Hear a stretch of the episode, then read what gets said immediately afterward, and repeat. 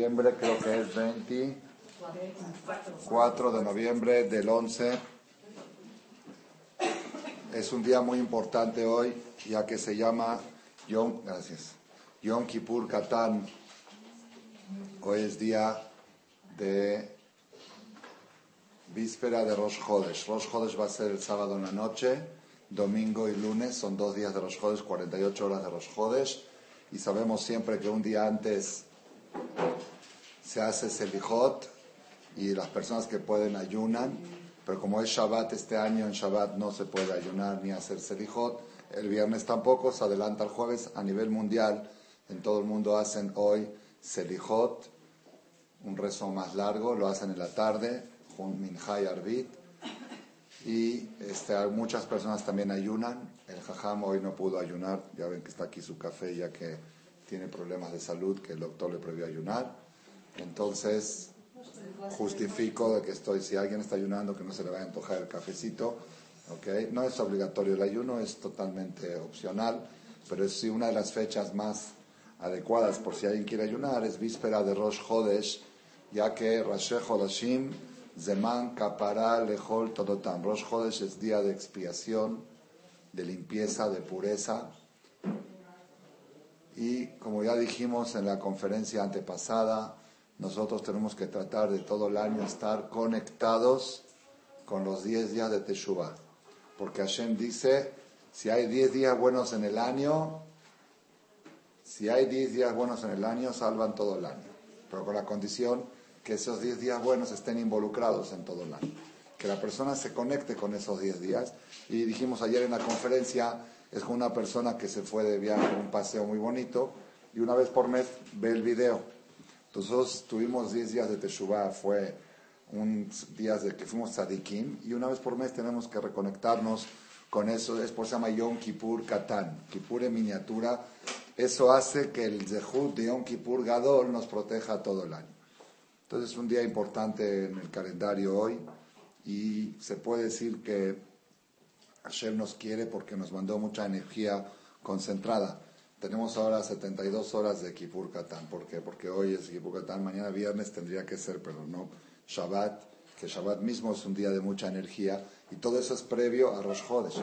Y luego viene el primer día de Rosh Chodesh domingo y segundo día de Rosh Chodesh lunes. Entonces son seis días, se puede decir, de elevación, de elevación espiritual, que hay que aprovecharlos.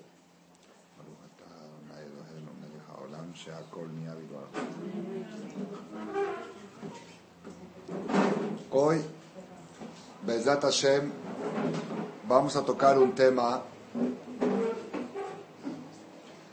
fundamental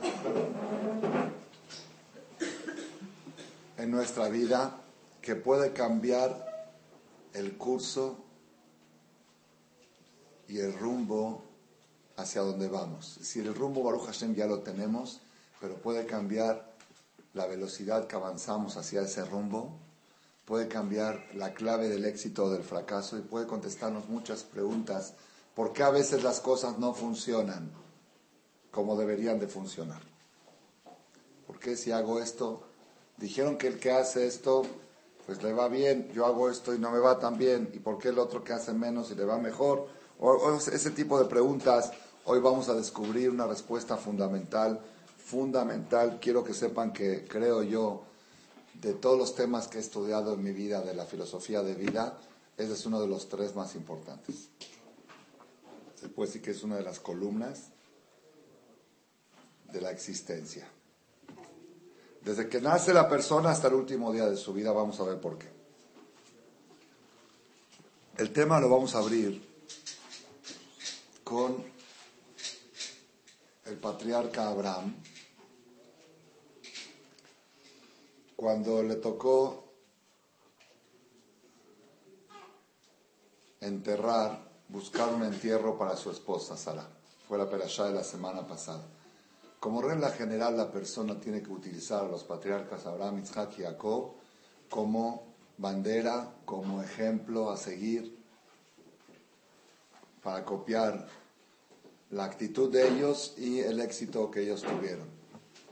Como dice el Talmud, Hayab Adam Lomar está obligada a la persona a decir, Matai Yagiu Maasai le Maasea Botai Abraham ve ¿Cuándo voy a llegar yo? Mis acciones, ¿cuándo van a llegar a ser como las acciones de Abraham, Isaac y Jacob? ¿Alguien de nosotros tiene aspiración de llegar a ser como Abraham vino? Ah, todos que dicen, pues yo no, yo quién soy, pues ya estás derrotado. Si empiezas así, ya estás, ya estás en otra ruta, estás en una ruta equivocada.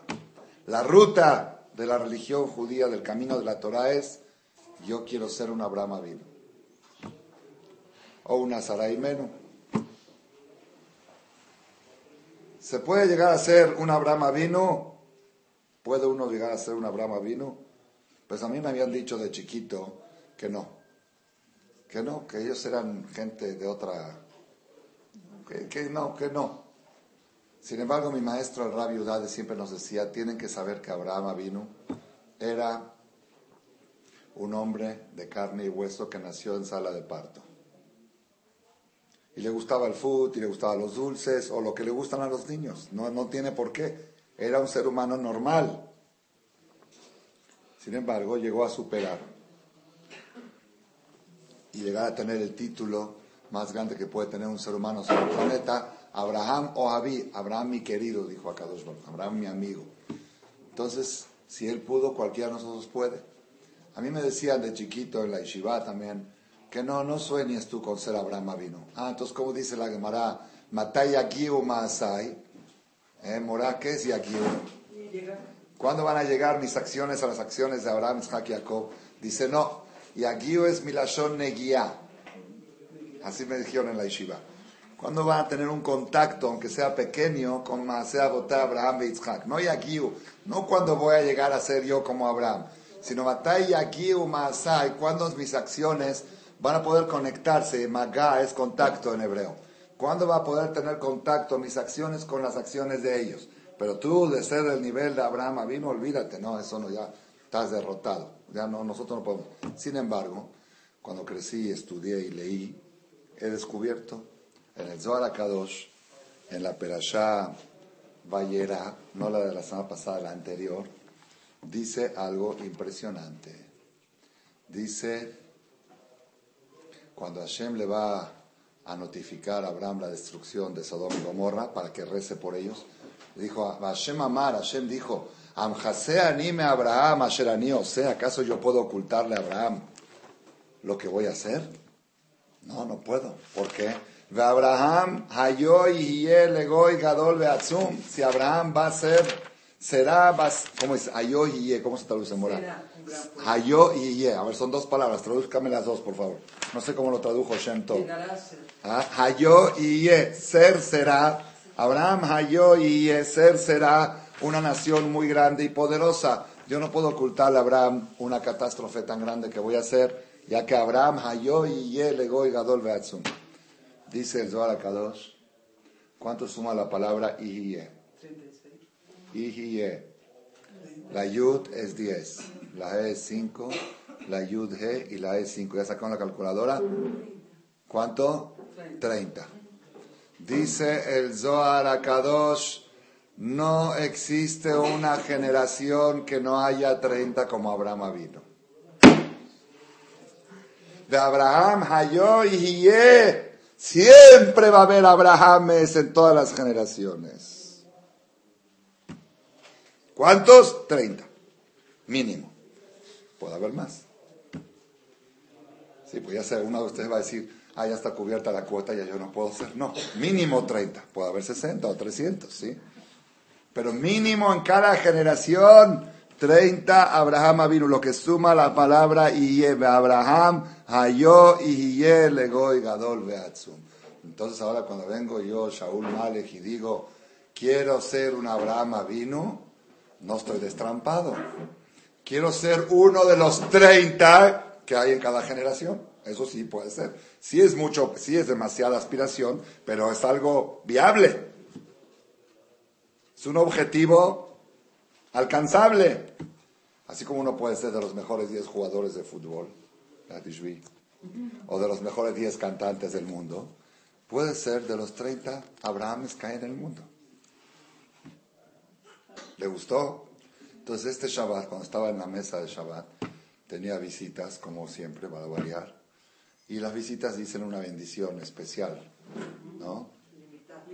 Hay dos, en el eh, Birkat Amazon, dicen dos bendiciones. Una a la mesa y otra al anfitrión. Arahamanu y Shulchan ze no alab. Que Hashem bendiga esta mesa que comimos. Visaderbo kol madaneolam. Que haya todos los placeres del mundo, los manjares del mundo sobre esta mesa. Veie que Shulchanos el Abraham vino. Y que esta mesa sea como la mesa de Abraham vino. Kol raev mimeno y Todo hambriento de esta mesa comerá. Mejor tzame mimeno ishte. Y todo sediento de esta mesa beberá mi menú kol tu y que no le falte nada a esta mesa, la adro, el la misma ¿Le gustó? Luego viene la verajá al anfitrión. Alajamano y Barejet va a la baita. Hashem que bendiga al dueño de esta casa, él y sus hijos y su esposa y todo lo que él tiene, con hijos que vivan y con bienes que prosperen. Bareja Donai Hello, Fari Adaptir. Se bendiga a Hashem todo lo que él hace. Beyune Hasabi, que sus bienes sean prósperos y cercanos a la ciudad y que no se le presente ante él ni una cosa pecaminosa y ninguna que esté alegre, regocijado toda la vida, con riqueza y honor desde ahora hasta siempre, que no se abochorne en este mundo y no se avergüence en el mundo venidero. Amén, que ni razón. ¿La conocen esa? Ahorita le llamé la atención a los huéspedes, le dije, ahora quiero que agreguen algo más. ¿Por qué me puse celoso de la mesa? ¿Por qué a la mesa le dijiste que sea como la mesa de Abraham vino? Y al anfitrión no le dijiste que el anfitrión sea como Abraham vino. ¿Me entendiste cómo? Yo quiero que me den bendición mis huéspedes y que tú seas como Abraham. A la mesa sí le dijeron que la mesa sea como la mesa. Como diciendo, tú seguro no vas a ser como Abraham vino, pero tu mesa por lo menos, que no, no, yo quiero ser también yo Abraham vino.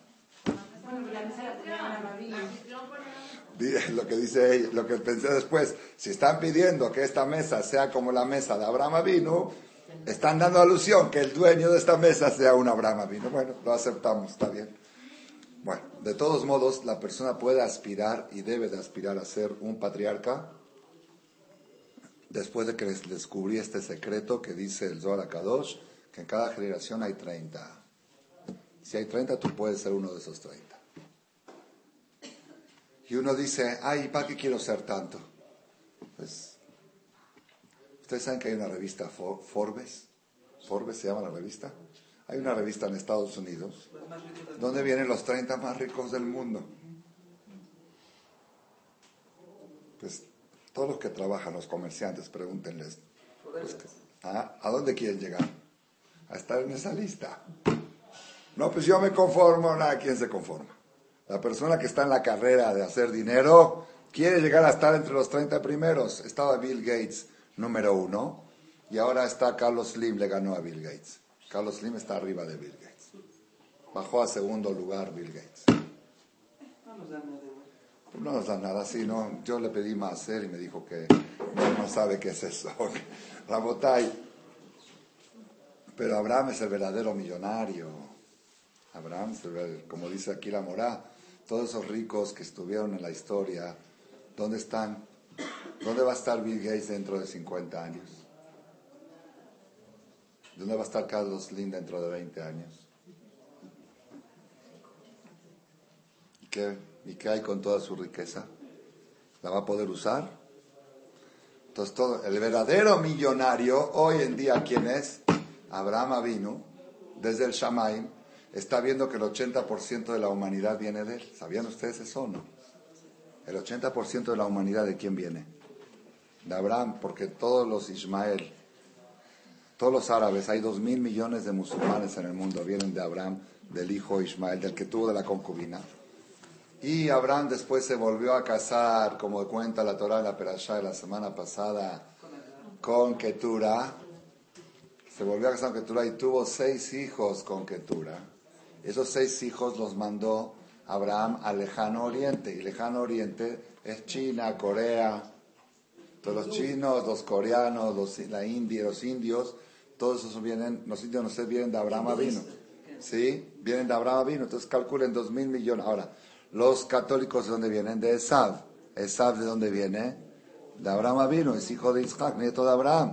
Entonces el 80%, excepto los africanos, los negros, que vienen de Ham, esos seguro no son, esos no son de Abraham Avino.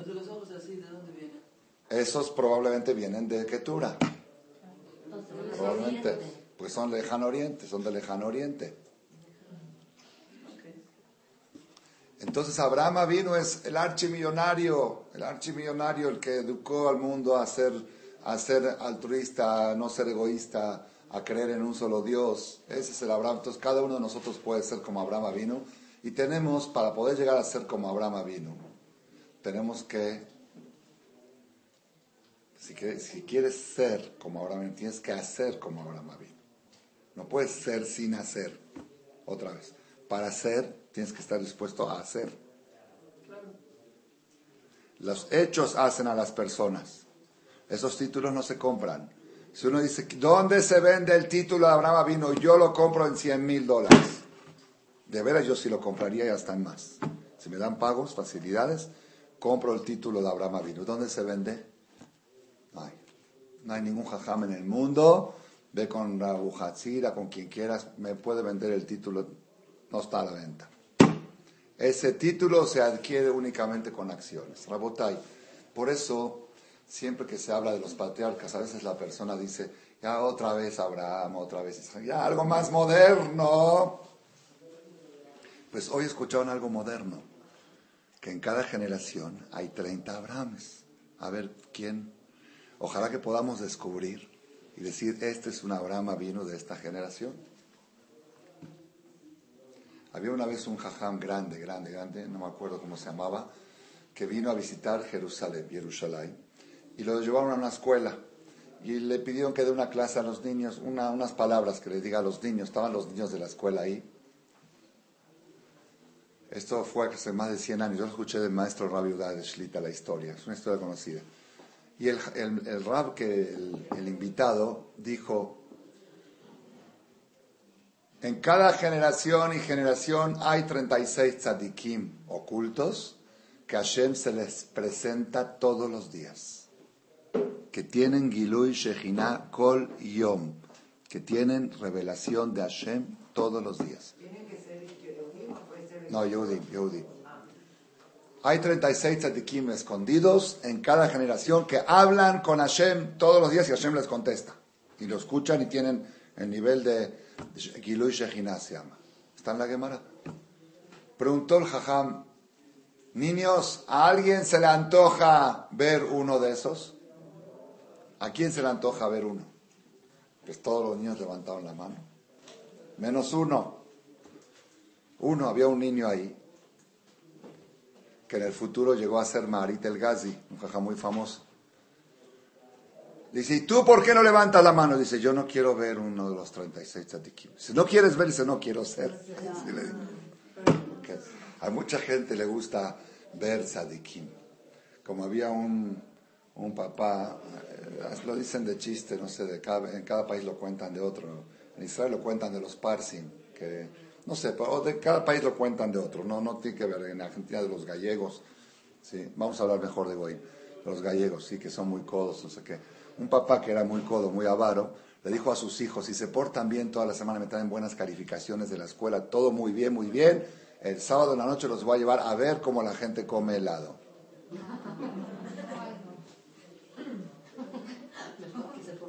¿Le gustó?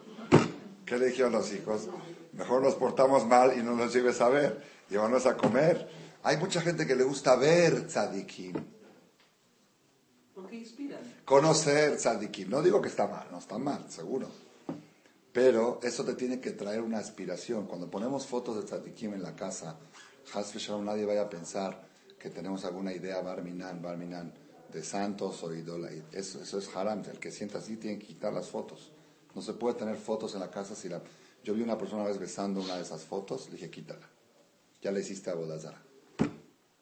Es muy delicado llevar llaveros con fotos de Jajamim. No, no, no, eso son cosas de Goim, no son cosas nuestras.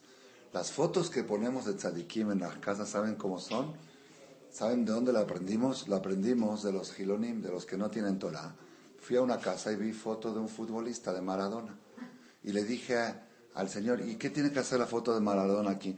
Dice, no, es que a los niños se entusiasman y se inspiran cuando ven un futbolista o un cantante o un artista, Barminan, lo aleno, lo alejem. ¿Quieres que tu hijo sea un Maradona? Lo aleno, lo aleno. Velo alcohol Israel. O un, una Madonna, lo aleno, lo alejem, velo alcohol Israel.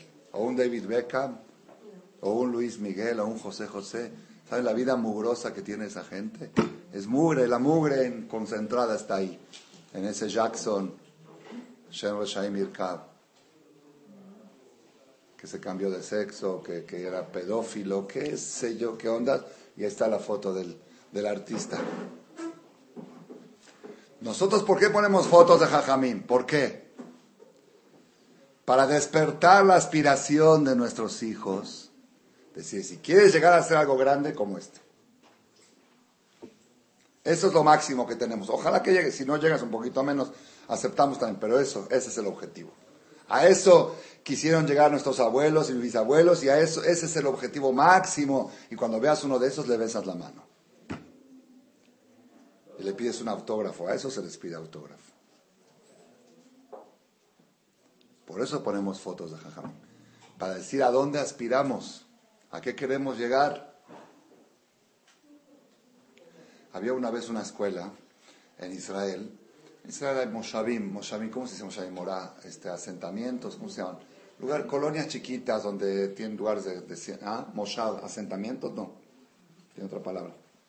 Bueno, en Israel hay Moshavim chiquitos de 200 familias, 300 familias, lugares. Estoy hablando de esto hace, en el tiempo del Hazonish, hace como 50, 60 años. El problema es que no había capacidad, no había dinero para hacer dos escuelas, una religiosa y una no religiosa o una media religiosa, porque en Israel hay niveles, hay Bene Akiva, hay Haredi y hay Giloni, pero en ciudades grandes no hay problema, hay para todos, pero en una ciudad chiquita, si va a ser una escuela de todos los tres niveles, ese problema que hay en Guadalajara también, que no pueden tener escuela judía por ese problema, porque hay algunos que quieren más Torah, otros quieren reformismo, otros quieren esto, y si van a ser tres escuelas va a haber un alumno por quita, entonces es un problema, entonces o se cierra la escuela, no se ponen de acuerdo, estaba el problema ahí en un Moshav, que ¿qué hacemos? No había dinero para mantener dos escuelas, el gobierno no autorizaba, eran escuelas de gobierno, mantener dos escuelas para 300 familias, y no se ponían de acuerdo los papás qué nivel de espiritualidad quieren que haya en la escuela. Unos querían así, otros querían así.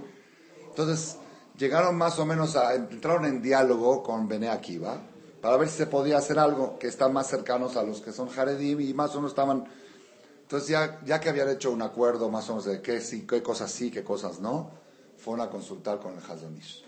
¿Lo hacemos o no lo hacemos? ¿Aceptamos el trato de los papás? Hazonish dijo, acepten todo lo que ellos pidan, todo. Con tal de que haya shalom, todo lo que ellos pidan. Nada más una condición pongan ustedes. Que en todas las aulas tiene que haber una foto de Jafetz Haim. La única condición, pongan la única, después que enseñen lo que quieran. De todos los niños ni ponen atención a lo que dice la mora.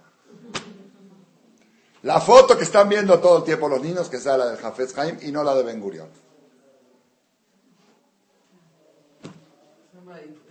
Es la única. Dijeron, ¿de veras, Jajam? ¿De veras, Jajam? Sí, de veras, no piden nada, ni una condición, nada más esa, esa cláusula nada más. Van a la junta de padres y dicen, seguro, ya la gana, seguro van a aceptar.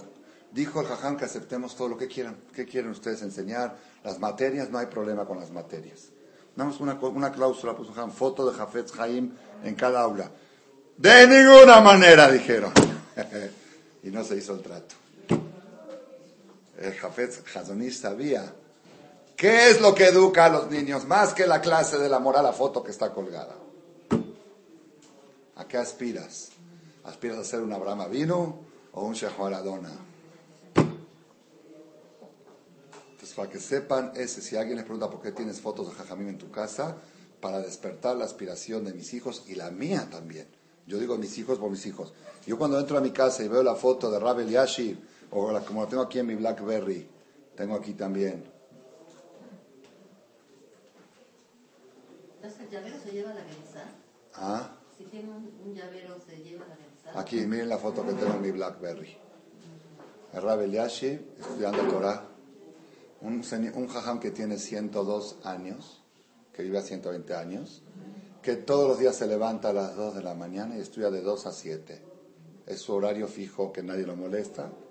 Y aparte estudia todo el día las clases de Torah, 102 años. A él quiero llegar. Por lo menos después de él quiero llegar a Abraham vino. Él seguramente debe ser uno de los de esta generación. Por eso ponemos esas fotos, para nosotros, no para los niños, para nosotros también. ¿Qué preguntaba? Si uno tiene un llavero, un llavero con la foto de un en, los llaveros yo recomiendo no llevar. No llevar porque eso ya es cosa de Goyim, ya, ya entra más en idolatría eso. Eso ya entra más en otro nivel y está, es algo peligroso. Es algo peligroso, no lo hagan. No recomiendo hacerlo. No digo que es haram, pero no recomiendo hacerlo. En la casa colgado sí es algo que tiene su explicación como lo estamos dando ahora. Rabotay, entonces, esto nos justifica que tenemos que siempre estar estudiando, investigando qué hacía Abraham vino para ser tan querido por Hashem y trata de copiar. La Perashá nos cuenta, la pasada, el proceso del entierro de Sara y cuenta que Abraham vino fue a buscar un territorio de sepultura. Había un terreno que le interesaba, que es el que hoy en día se llama Meharat Amachpelah, que está en Hebrón Abraham, no voy a entrar ahorita mucho en detalle, sabía que ahí estaba enterrado Adán y Eva y sabía que ese lugar tenía mucha luz, mucha kedusha, por varios sucesos, no puedo entrar en detalle porque se me va la hora de la conferencia. Hay varias cosas que le enseñaron a Abraham vino que en ese lugar había mucha luz y la gente no sabía que había tanta luz. Así dice el Zohar Kadosh, si Efrón, el dueño Goy, supiera lo que valía el valor Sí, el valor sentimental, espiritual, eh, este, que tiene, de reliquia que tiene ese lugar, no lo hubiera vendido ni por diez veces más del valor que lo vendió. Pero Abraham vino sí sabía lo que valía. Y viene Abraham y le dice, por favor, quiero que me den ese campo para enterrar, esa cueva para enterrar a mi esposa. ¿Qué le dice Efrón? Efrón le dice, tú eres un príncipe de Dios para nosotros. Era muy famoso, Abraham vino, tenía 137 años ya era muy conocido mundialmente. Eres un príncipe de Dios para nosotros. Escoge la mejor sepultura que quieres. Todo es tuyo. Dijo, quiero esa sepultura. Dice, pero una condición, quiero pagar. Le dice Efron, ¿cómo vas a pagar? ¿Cómo crees que te vamos a cobrar a ti? Es para enterrar a tu mujer, la tzadek etzara. Es un honor para nosotros. Entiérrala gratis. Y Abraham insiste, por favor, si de veras me quieres, cóbrame. Y finalmente Abraham pagó 400 mil dólares por, esa, por ese territorio. Alba meot shekel kesef. Si suponemos que cada shekel kesef de aquel tiempo valía mil dólares, una moneda de, eran 400 monedas de plata, como dice la Torah, o verla sojer, circulantes internacional. Es decir, moneda circular, era una muy cara y pagó, es catastralmente, Abraham pagó dos o tres veces más de lo que valía, catastral. En el valor real pagó la, menos de la mitad, pero en el valor catastral, si Abraham dijo lo que quieras, pero el otro le insistía, no, te la regalamos, y Abraham insistía, no, te la quiero pagar. Yo tengo una pregunta, Rabotay, que no la vi en ningún libro, pero supongo que debe de estar escrita en algún libro. En el libro de la vida se me ocurrió esta pregunta. ¿A Abraham no le sobraba el dinero? Sí. ¿Sí? Pues que me lo dé a mí. Yo aquí en Marcela necesito abrir un colel, crecer más el colel. Si te sobran 400 mil dólares, hay mucho lo que hacer con tanto dinero. Te están regalando la, propiedad. Di, Baruja va, bienvenido, muchas gracias. Ponle una placa. Esta propiedad fue obsequiada por Efrón, Agití, para Abraham vino para todas las generaciones, para enterrar aquí a los patriarcas.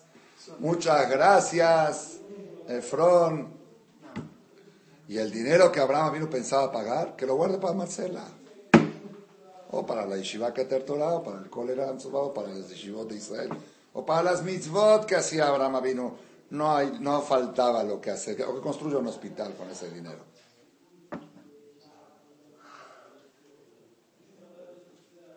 ¿Por qué tanto insistió Abraham? Cóbrame, cóbrame. Te está diciendo que te la quiere regalar. Le estás rechazando. No se vaya a sentir feo. Esta pregunta la vamos a contestar hoy con, con uno de los secretos más fundamentales de la historia del pueblo judío para la vida real, de las enseñanzas más importantes. Yo creo que lo que van a escuchar hoy es de lo más importante que hayan escuchado en su vida. Vamos a ver. Hay un midrash que dice, hay un midrash que dice, no, ¿por qué digo así? Porque es importante adelantar y decirle a la gente que van a escuchar algo que es, no es algo normal, es, es una cosa revolucionaria en la conducta de cada minuto y minuto. Hay una parte en el Midrash que dice así, dice, aunque los goim nos acusan a los Yehudim que somos rateros, que usurpamos la tierra que no nos corresponde, y eso viene desde los tiempos de Kenan, porque ellos dicen que la tierra era Kenan, la tierra le pertenecía a Kenanía, Jitía, Perizí, los siete pueblos que habitaban la tierra desde que se creó el mundo. Muy bien. Entonces, los goy nos acusan que somos rateros, porque vinimos, salimos de Egipto, cruzamos el Mar Rojo, cruzamos el Jordán, hicimos guerras y, despojamos a la gente de sus territorios y los agarramos. Dice el primer Rashid de la Biblia, ¿por qué la Torah empieza con Bereshit? Por si los goim llegan a criticarnos que somos rateros, hay que decirles, antes de acusarme de ratero, te quiero preguntar, ¿de quién es la tierra? ¿De quién es toda la tierra, todo el planeta, de quién es? La Donai Aretz Umbloa, del que lo creó. El fabricante es el dueño de todo. ¿Quién es el fabricante del mundo? Bereshit bara Elohim et Y si él es el fabricante y él es el dueño, él tiene derecho a decir, tú la vas a usar dos mil años, tú la vas a usar cuatro mil años. Y él dijo en la Torah, en la Biblia, que el pueblo de Israel, después de salir de Egipto, les corresponde esta tierra. Así que aquí no hay robo porque hay un dueño absoluto que es el dueño de los dueños. El dueño de los dueños es Hashem. Por eso empieza la Torah con Bereshit. Quiere decir que si no creemos en Bereshit, no tenemos argumento para defendernos ante la acusación mundial de que somos rateros. Con Bereshit, con eso el mundo de quienes. No se la robaste a quién, a los Kenani, los Kenani, ¿dónde la tuvieron?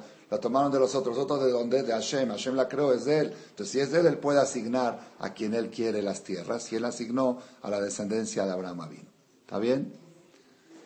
El problema es que los goyim no aceptan esta respuesta. No todos los goyim la aceptan. Así le dijo el representante de Israel ante la ONU. Cuando el Jajam le mandó una carta, le dijo, ¿por qué no les dices a los de la ONU este Rashi?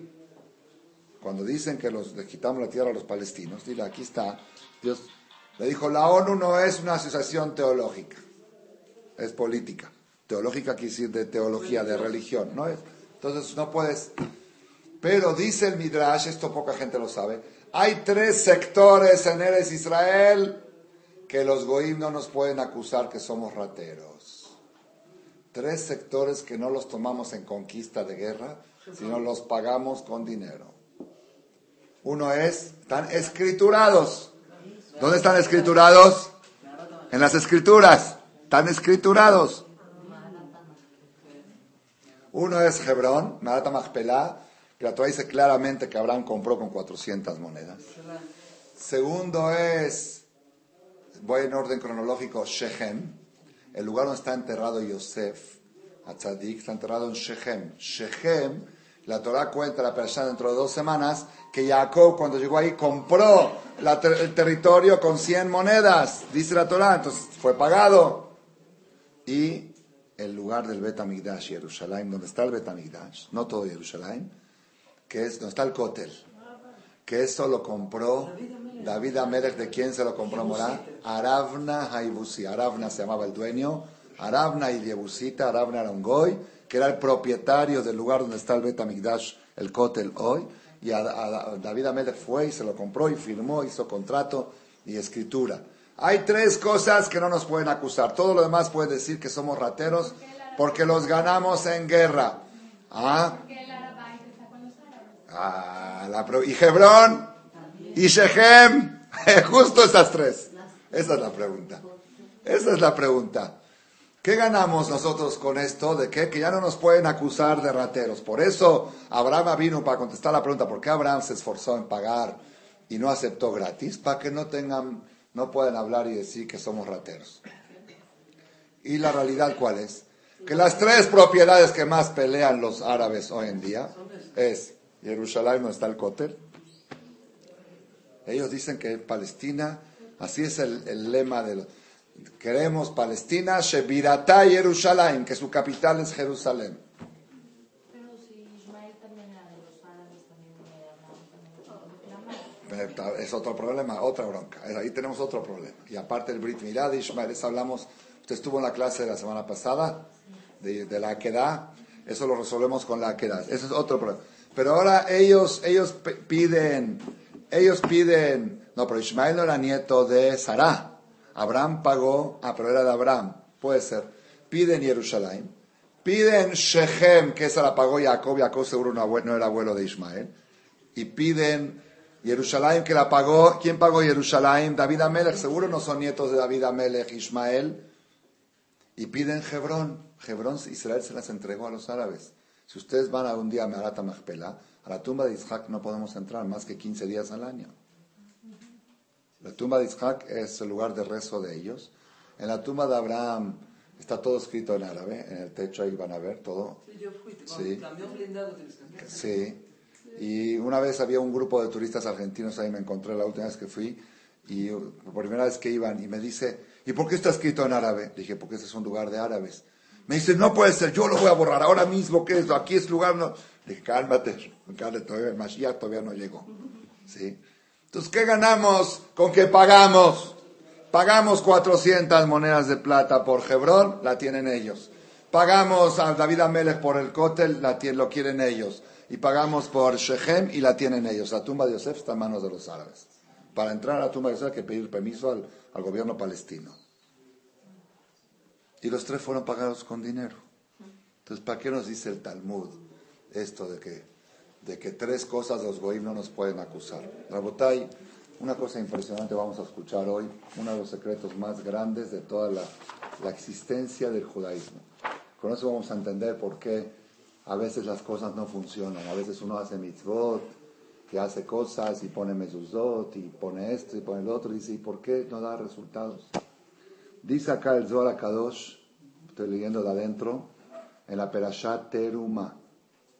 Terumá está más adelante, la que se lee en la colecta que se hizo para la construcción del primer templo de la historia del Mishkan.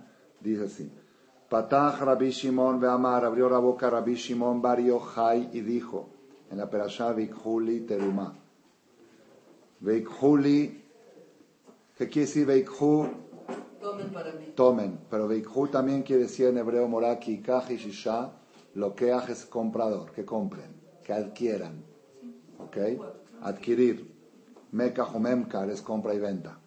Veikhuli, que compren para mí un donativo. ¿Qué decir que compren un donativo? Kol. Toda persona que quiere hacer una mitzvah, hacer alguna cosa buena del servicio a Hashem, hay una condición. Lo ya sok bahen rekam ubehinam que no la haga ni fácil ni gratis. Ni fácil ni gratis. Ya terminé la conferencia.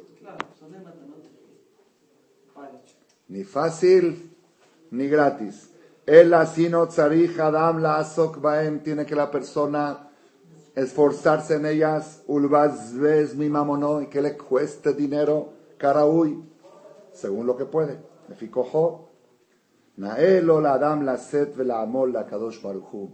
Es correcto que la persona gaste por el servicio a Hashem, invierta en el servicio a Hashem, ya sea invierta dificultad, fuerzas o invierta dinero, como Shenemar Ish que ¿Está bien? Secreto. Ni gratis, ni fácil. Avanza. Impresionante lo que van a escuchar ahora. Besefer Amehashefim, en el libro de los brujos. Hay un libro que así se llama, el libro de brujerías. ¿De dónde existe? ¿Existe la brujería o no existe? Sí. ¿Quién la creó? Hashem. Hashem le dio fuerza a los duendes, a los más de Hashem creó a los duendes y le dio fuerza para hacer cosas sobrenaturales, para tener equilibrado el mundo entre la fuerza del bien y la fuerza del mal. Ellos reciben toda su fuerza de la tumba de la parte baja, y los tzadikim la reciben de la parte kedusha para que esté nivelada el libre albedrío. Porque si nada más habría milagros de este lado y no del otro lado, entonces ya no habría libre albedrío. Tiene que, tiene que nivelarse.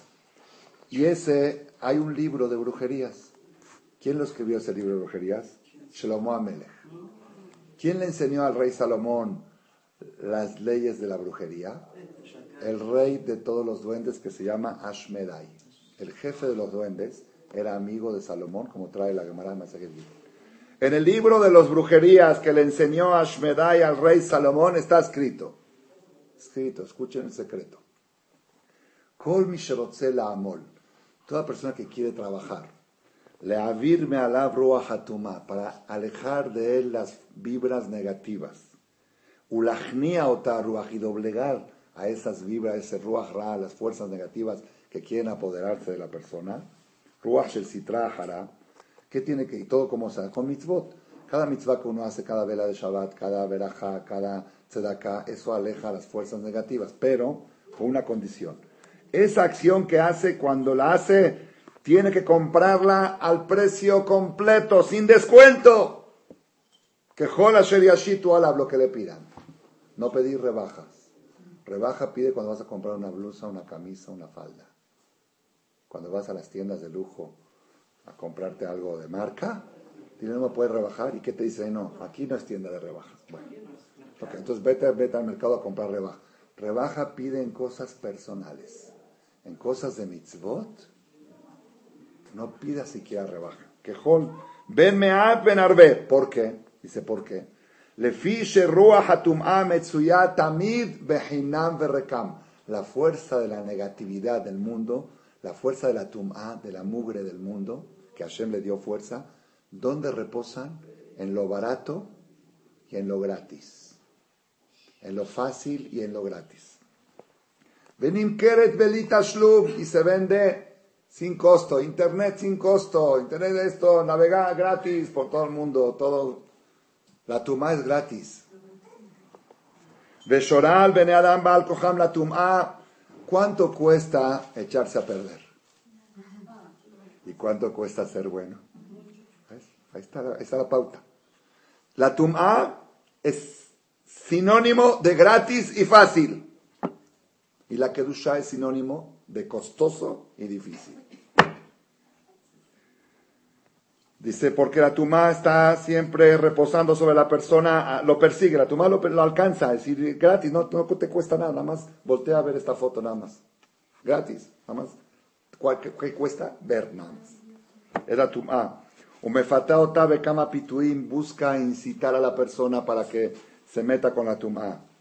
Pero la kedusha no es así, las cosas buenas, la kedusha, la santidad no es así. El abemejir male cuesta dinero Ubeamal Rabi esfuerzo vegadol, Ubtarat gufo y purificar su cuerpo, y tarat y purificar los pensamientos. Alvaishis que este es el secreto, Rabotay. El Arizal, leí en un sefer que dice, cuando iba a comprar Arizal, fuente de la Kabbalah, hace 400 años, cuando iba a comprar una mezuzá, o un lulav, o un etro, él preguntaba de antes más o menos cuánto cuesta, le preguntaba a la gente. Nunca preguntaba en la tienda cuánto cuesta investigaba antes cuánto cuesta. ¿Cuánto cuesta una mezuzá, por ejemplo? ¿sí? Decía, más o menos cuesta 50 dólares. Él ponía en la mesa 150, decía, cóbrate y dame el cambio. No preguntaba cuánto cuesta. Porque si pregunto cuánto cuesta, quiere decir que estoy, depende de cuánto cuesta. No depende. Esto no tiene precio. No estoy pagando centavos por eternidad. Ponía dos, tres veces más en la mesa, decía, deme el cambio. El hecho de preguntar cuánto cuesta y dar a entender que si cuesta muy caro no lo compro, ya le baja la, la energía de la mitzvah, aunque al final la compraste. El Arizal no preguntaba, ¿cuánto te debo? No cuánto cuesta, ¿cuánto te debo? Si quieren preguntar cuando van a comprar una mezuzá, ¿cuánto le debo? No cuánto cuesta. Porque cuánto cuesta quiere decir que tiene valor, depende de cuánto cuesta. Así era la cuestión, a tal grado, a tal grado que leí en un libro que se llama de Hemed, del Rab Haim Medini, está enterrado en Hebrón. En la letra Mem, mitzvah, trae el nombre de un libro, pero dice que no es así la alajá, que hay quien opina que si a alguien le regalaron una mitzvah, que no diga la veraja. Le regalaron, por ejemplo, un etrog, que no diga la veraja del Ulam si fue regalado. Si le grabaron un tefilín, que no diga alajá, porque la, la mitzvah pierde su energía de 100 a 1. Perdió la fuerza. Según lo que estamos viendo ahora, toda la fuerza de la mitzvah es rechazar a la tumá. Y si la tumá reposa en lo gratis y en lo fácil, si esta mitzvah te llegó gratis y fácil, casi, casi perdió su fuerza.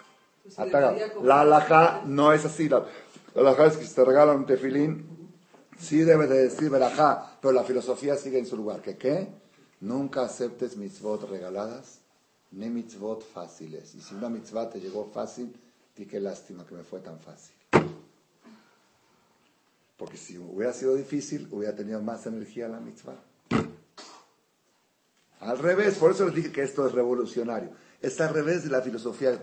Sinónimo de santidad es dificultad.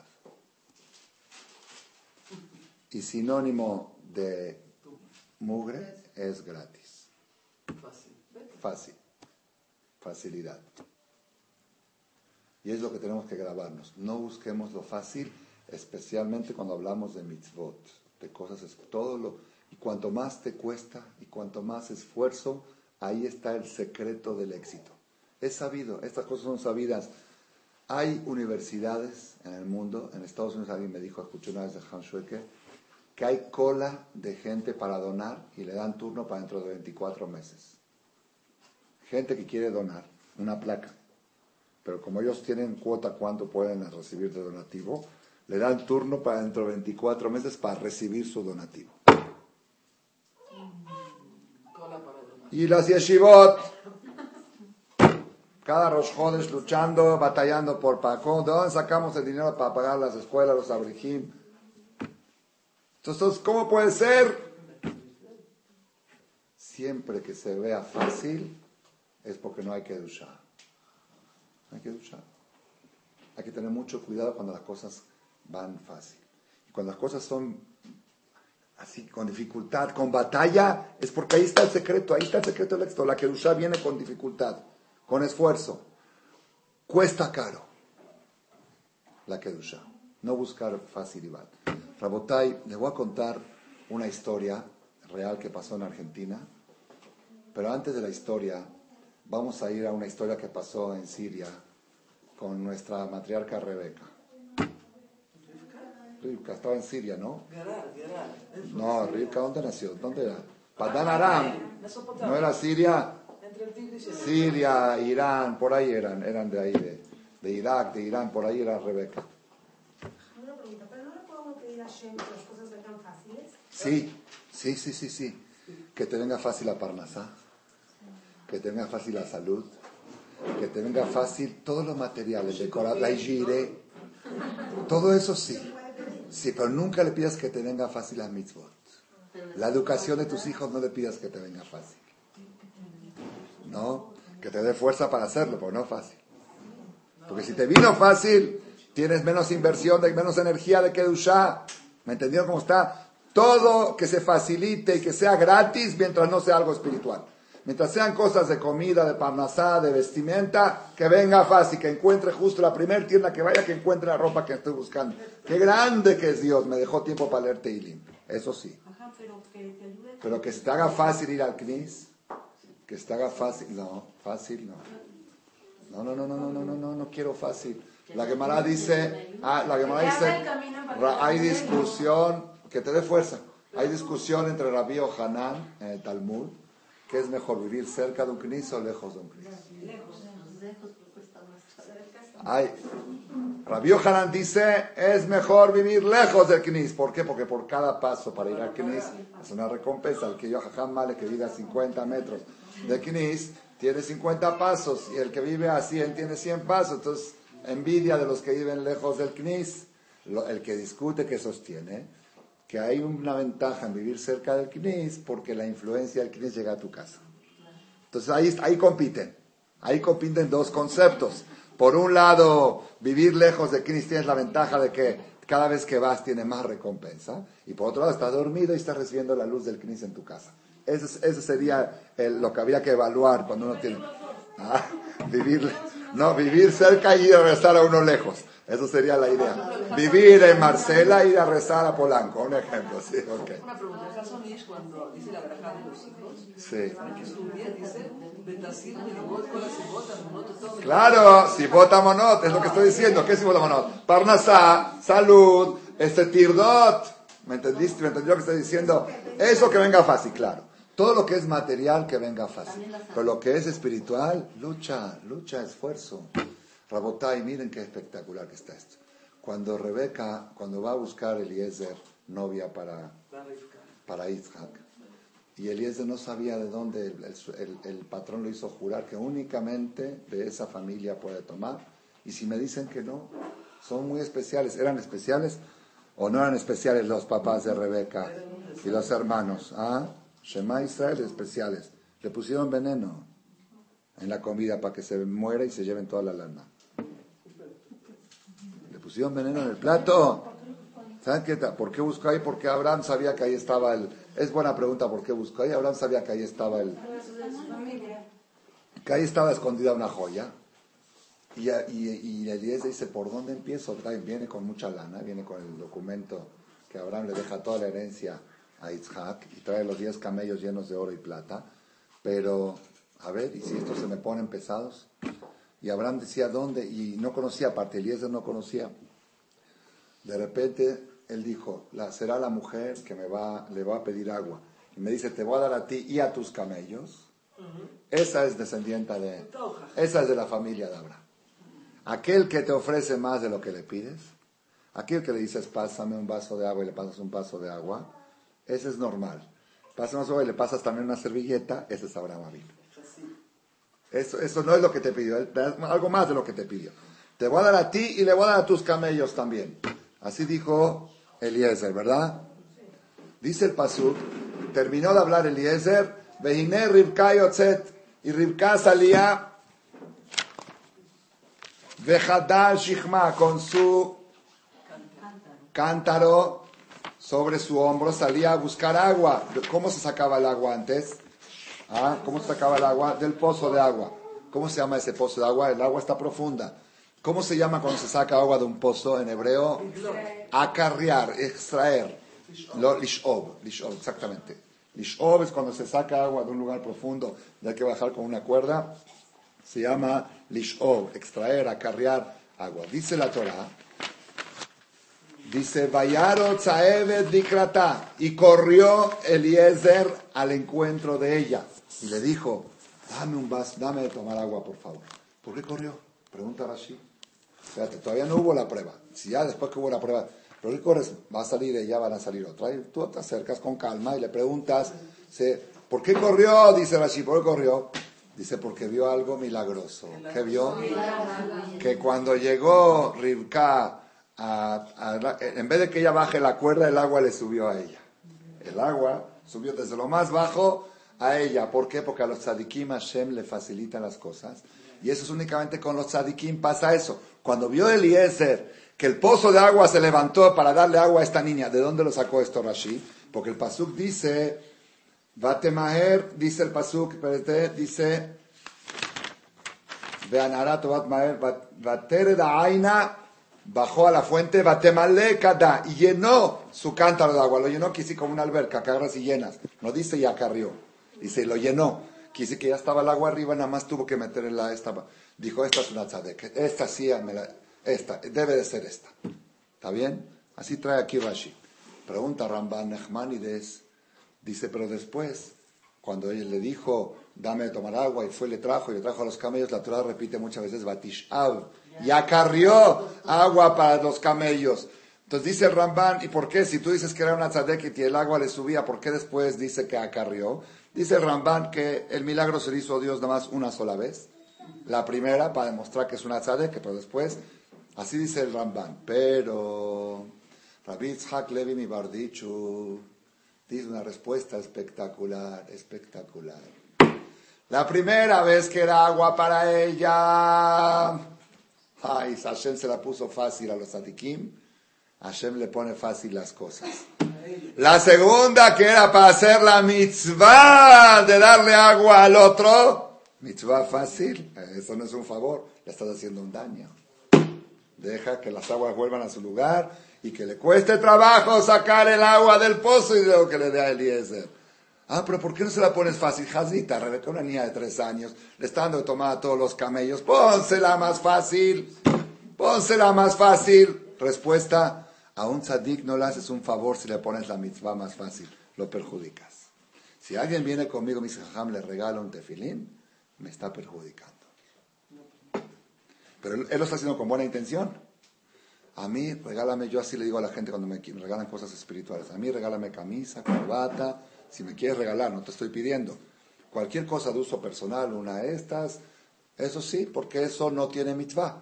Pero cosas de mitzvot, de ninguna manera. Esas hay que sudar por ellas y que te cueste de tu bolsa. Mitzvot regaladas, ahora entendemos por qué las cosas no caminan a veces tan bien. ¿Por qué? Si mi hijo tiene el mejor tefilín del mundo, dice que... ¿Quién lo compró? Se lo regaló el abuelo. Yo sé que el abuelo lo hizo con buena intención y es muy común esa costumbre. Es común acá en México, el único país en el mundo que lo vi, que es común que el abuelo le regala el tefilín. Pero el tefilín regalado, ya el niño no hizo nada. Es lo que alguien me contestó, dice, si es el papá o es el abuelo, es lo mismo, que modos la mitzvah es del niño. Puede ser. Yo después de cuatro, cinco, seis años de mi tefilín de bar mitzvah, ya me compré el mío. Me compré uno de mejor calidad y con mi dinero. Si las mitzvot tienen que ser costosas, cuando vas a comprar una mezuzá y te preguntan de cuál quiere, ¿qué tienes que decir? De la más cara. De la mejor. No me, sí, no, de la más cara. A ver, si te dice, si te dice, a ver, si te dice eh, el vendedor, mire, tengo dos, son la misma calidad de kashrut, así bien escritas las dos, nada más que un sofer cobra más que el otro. Porque él, él cobra más su trabajo, es trabajo es como un escritor, como un dibujante. El dibujante pone el precio a su trabajo. Él sabe cuánto quiere valorar su trabajo. Este sofer cobra 10 dólares más que el otro por cada mezuzá. Si puedes, compra la más cara. ¿Por qué? Porque te están haciendo un favor. Cada centavo más que pagas es menos tumá, más que dusha y menos tumá. Tiene más energía la mezuzá. La vas a usar la mezuzá 20, 30 años. Divide, la, divide los 60 dólares que te costó la mezuzá en 6 mil días que la vas a usar. Dime cuánto te costó el día. Y cada segundo que estás dormido cumples una misma de mezuzá. Estás haciendo cuentas de 10 dólares más, 10 dólares menos. El negocio más grande del mundo es mitzvot. Tenemos que tomar mensaje de aquí, Rabotai. Decirle a Hashem, facilítame todo menos las mitzvot. En las mitzvot no me hagas favores. Es más, Hashem no te la pone fácil. Si le pides, quizás sí, pero te hizo un daño, te perjudicó. Por eso decimos, Malemi Shalot Libenu Letová. Ay, Hashem, que se me haga fácil ir a la conferencia. No. Que se te haga difícil, que justo tengas 30, 20, 30 broncas y dejar todo para irte a la clase de Torah. Esta clase de Torah tiene y haya tráfico. Que no te pierdas la clase, pero te da coraje, te pone el tráfico y la. Hoy, hoy México es intransitable. Ah, es intransitable, es la mejor época de la historia para ir a una clase de Torah. Porque te pone nervioso el tráfico y todo. Pero sí le puedes pedir a Hashem que se despeje un poco el camino para no perder la clase. Eso sí, así para no perderte un minuto de Torah. Pero fácil, gratis, cuidadito, cuidadito. Cuando Noah tenía que traer a la teba a todos los animales, ¿no? Para sobrevivir. Hay una cosa impresionante que la resaltan Nachmanides y Rabenu Baji. Tenía que traer dos animales de todas las especies, dos parejas. Y de los animales kosher, ¿cuántos? Siete. Pero hay una diferencia interesante. En los animales kosher, los siete, dice Taví la teba, traerás a la teba. Y en los animales que son dos y dos, dice Yabou eleja, van a venir a la teba. Eh, si la verdad, Jazito, no, imagínate si va a tener que ir a la selva a traer de todos. Pero los- así está la Torah marcado, bien marcado. En los kosher dice traerás a la teba. Y en los taref dice vendrán a la teba. Dice Ramban Ejmanides, ¿por qué? Dice los animales kosher, que son, los animales normal que son para conservar la especie. Hashem se la puso fácil a Noah. Dijo, Jacito, no, no lo voy a mandar ahorita a buscar hasta la selva, los animales que vengan solitos a la teba. Pero siete animales kosher, porque eran siete, porque No- a- a- Noah iba a traer corbán. Después que salió de la teba, trajo sacrificio a Boreolam de cada animal kosher. Entonces, ya que estos animales eran para mitzvah, para mitzvah, ¿cómo fácil? Ve a buscarlos. Por eso está la diferencia, Ramban dice, por eso está la diferencia entre unos vinieron solos y otro tuvo que ir. ¿Por qué? Los que eran para conservar la especie, que es la parnasá, la salud, fácil. Lo que era para traer un corbán a Shem, tienes que ir a buscarlo. Otra vez el secreto. Las aguas que son para Rebeca, para tomar ella, fácil, le subieron solas. Las aguas que son para darle al invitado, ve a chambear. Bájate hasta carrera el agua desde abajo del Qué secreto tan grande. Nada más para terminar, una historia que dije de Argentina. Y cada quien que adapte esto de veras, es tan, tan trascendental este mensaje. Tantas preguntas se me contestan cuando veo gente religiosa que no le funcionan las cosas y gente tradicionalista que tampoco le funcionan mucho las cosas. La gente tiene la mentalidad equivocada, errónea. Así me dijo una vez una persona aquí. Dice, los libros me los tienen que regalar. El kinis lo tiene, la comunidad lo tiene que obsequiar. La gada de pesas te la tienen que obsequiar. La copa del kiddush también. Y esto, entonces, ¿qué pasa? Así tiene la mente la gente. No, mi, no, que no me regalen una camisa. Camisa, yo, mi marido me la tiene que comprar. Una blusa, tengo que ir de shopping. De shopping se va a la tienda a Jerusalén. Ahí se va de shopping. Y la ropa así. O, a la de pelucas. Ahí se va de shopping. De shopping. Y la camisa, pídela a domicilio. Oiga, ¿me puede mandar una blusa, una falda? Me la pruebo, si no me la cambian, sí. No, de shopping. El shopping verdadero del Yehudi es cuando va a comprar mitzvot. No acepte mitzvot regalar. Claro, si uno va a una fiesta, mira, regalan un teilim o algo, es un souvenir, ¿sí? Hay que tratar, en ese caso, yo pensé así, no sé, una solución, tratar que si en el regalo le pusiste en el sobre 200 pesos, ponle 300 por el teilim. Pensé una idea, una salida. Si vas a una fiesta y están regalando un libro, dices, oye, Jajam dijo que el libro baja su energía, el Teilim, si me lo dieron regalado, este Teilim yo no lo compré, pero lo están regalando, ni modo que lo voy a dejar, me lo están regalando. Entonces en el sobre que ibas a poner, ponle 100 pesos más por el Teilim, para que se considere el Teilim, el teilim comprado. Como un ejemplo. Como un ejemplo. Te da Carlos porque no estás comprando el Teilim. El que lo da está muy bien. Yo también aquí en Marcela, yo aquí en Marcela regalo 70 lulabim al año. A la gente que dona al CNIS le mando un regalo. Como Mi obligación como jajam es obsequiar algo del CNIS a la gente que aporta al lugar. Es decir, para la persona hay gente que conoce esta filosofía y vienen y me lo pagan. Lo reciben, se jajam, perdón, pero usted nos enseñó que la mitzvah no tiene que ser gratis, aquí está lo que vale el lulab. Pero yo cumplo con es igual. La persona que te regala está haciendo bien, en vez de regalar tonterías, que regalen cosas de mitzvah. Eh, la persona está muy bien actuando. Y él lo pagó y para él vale mucho todo eso. Pero tú que lo estás recibiendo, tienes que buscar la manera de que de alguna manera no sea algo gratis o que no sé, buscar la forma o dárselo a otro o algo así, ¿me entendieron? Entonces le quiero contar la historia de Argentina. Tenía un amigo ahí, tengo que viva muchos años, amigo de mi edad, un poquito más menor que yo, que ellos se dedicaban, él y su papá, abrieron una institución en Argentina, papá un señor adinerado, para rescatar jóvenes perdidos que están en la provincia de Buenos Aires, en, toda la República Argentina. Hay, desparramados descendientes de Yehudim, de, los, de la primera migración que vinieron de Europa hace 100 años, antes de la Primera Guerra Mundial, desde los años 900 llegaron Yehudim y, se, y habitaron en el sur de la, del país, como acá cuando vino que estaban en Veracruz o algo así, y formaron colonia y todo, y luego ya se fueron pasando a Buenos Aires y quedaron algunas familias, sus descendientes están perdidos, algunos, muchos que no tienen ni Brit Milá. Me contó un Moel que cada semana viaja para hacer Brit Milá adultos de 30, 40 años.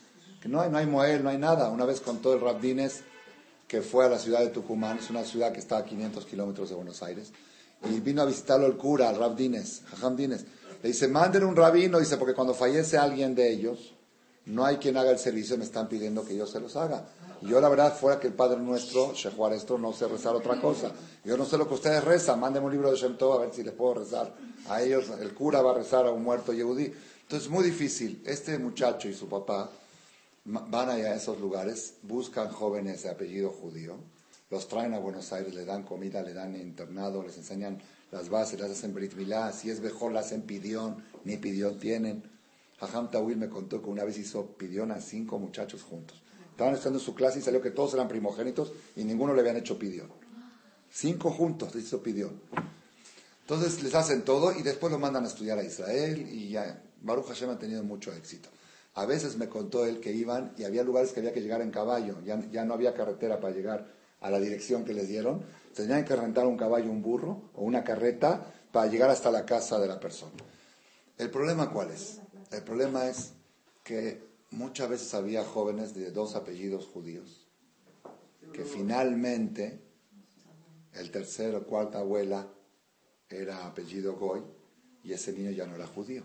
Y lo descubrían ya que lo tenían en la yeshiva y era un problema, era un conflicto, mandarlo de nuevo. Entonces ese conflicto le salió a ellos con el trabajo. Entonces no sabía qué hacer. Fue a preguntarle al Rav Shlomo Zalmen Oyerbach Halava Shalom, que era uno de los grandes de Rosh Shiva de Coltra de Jerusalén, y fue el Rav de él, él estudió en esa yeshiva. Dijo, Rav, ¿cómo puedo saber y cómo puedo hacer si me dice dos apellidos judíos?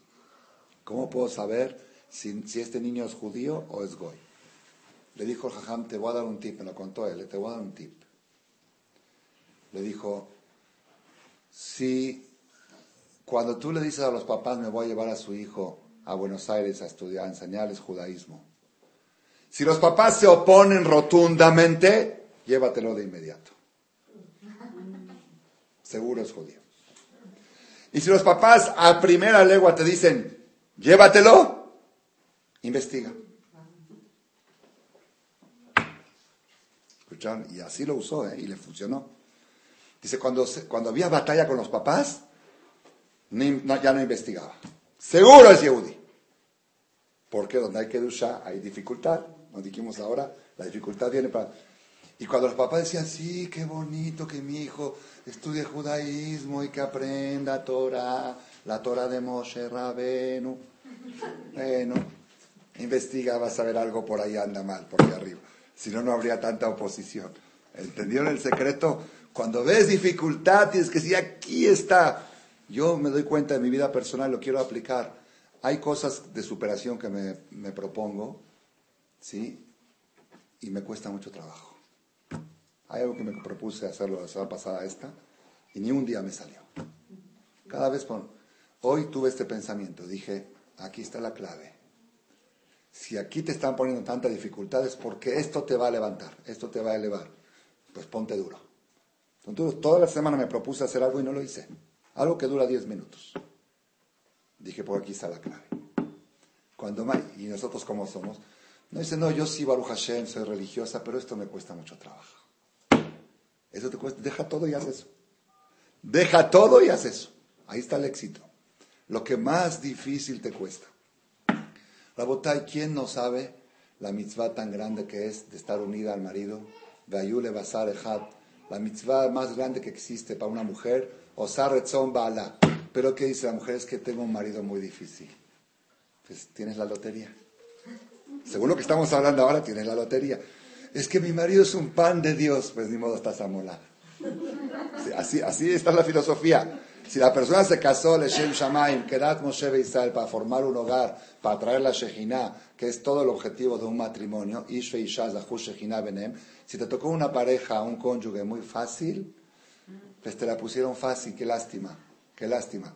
Y si cada día es una batalla con tu marido para entenderte y para que te entienda y para ir a dormir en paz, cada día es una pesadilla, Baruch Hashem, tienes el zehut de bajar la Shejina con dificultad, tu recompensa está multiplicada por mí. Ese es el mensaje, por eso esto cambia toda la filosofía. Igual la escuela. ¿Vas a mandar a la escuela a tu hijo? ¿A qué escuela lo vas a mandar? No, si lo cambio a la hora Jaime, se me arma. ¿Quién se te arma? No todas mis amigas lo que me van a decir. ¿Cómo le voy a hacer? Ah, esto va a estar duro. Pues ahí, ahí va a estar el éxito. Ahí va a estar el éxito. Donde veas dificultad, ahí va a estar el éxito. Les cuento una historia más chiquita, la que se tiene que ir, lo de permiso de Sebay. Cuando llegué a estudiar Torah Israel, llegué a los 14 años y 8 meses. Antes de los 15 llegué a la yeshiva de Coleaco. Entré, era junio. Rosh Chodesh Sivan llegué a Jerusalén. Junio, mitad de año, fin de año casi. Quería buscar Jabruta, y estudiar con Jabruta. Tenía yo tres defectos. Para no encontrar una. Primero, Hutznik, extranjero. Los israelíes no les gustan los Hutznik. Segundo, el hebreo mío no era muy perfecto. Tercero, en la mitad de año todos ya vienen acomodados desde el principio de año. Y cuarto que era Frank, Sefaradí, Jalabi, tú muy turco, era muy árabe. Sí, ahí la Ishibot son más, más tipo Yiddish, más así. Tenía varios defectos. Entonces, ¿qué Jabrutá? Había uno Jabrutá que nadie lo quería, que estaba solo. Dijo, voy a estudiar con este. La verdad, sufría yo mucho, era muy difícil. Jabrutá en la mañana y Jabrutá en la tarde son dos Jabrutot. Y en la noche me costó mucho trabajo, lloraba, aparte que extrañaba y todo. Pasaron dos meses en la Yeshiva y yo sentí que no, que no estaba a gusto, no estaba progresando. No estaba... Un Shabbat le pregunté a un amigo qué hago. Me dijo, voy a hablar con el Rosh Yeshiva. Fui a su casa del Rab a las 11 de la mañana después del Chum. Justo el Rab estaba por salir a visitar a su suegro. Se, se sentó y dijo, ¿qué, qué se, qué se ofrece? Le dije, Rab, yo vine de Argentina, usted sabe, tengo aquí dos meses y la verdad, todo no me sale. Jabrutó no tengo buena. Esto, esto, y esto, lo otro. Dice, ah, Baruch Hashem. Se dijo, Baruch Hashem. Dice, está escrito, Kolat Halot Kashot. Todos los principios son difíciles. Si yo hubiera escuchado que Malech, así me dijo, que Malech desde el primer día encontró buenas Jabrutot y ya se incorporó ya se este, me hubiera preocupado. Ahora que veo que te está haciendo tan difícil, algo va a salir de ti.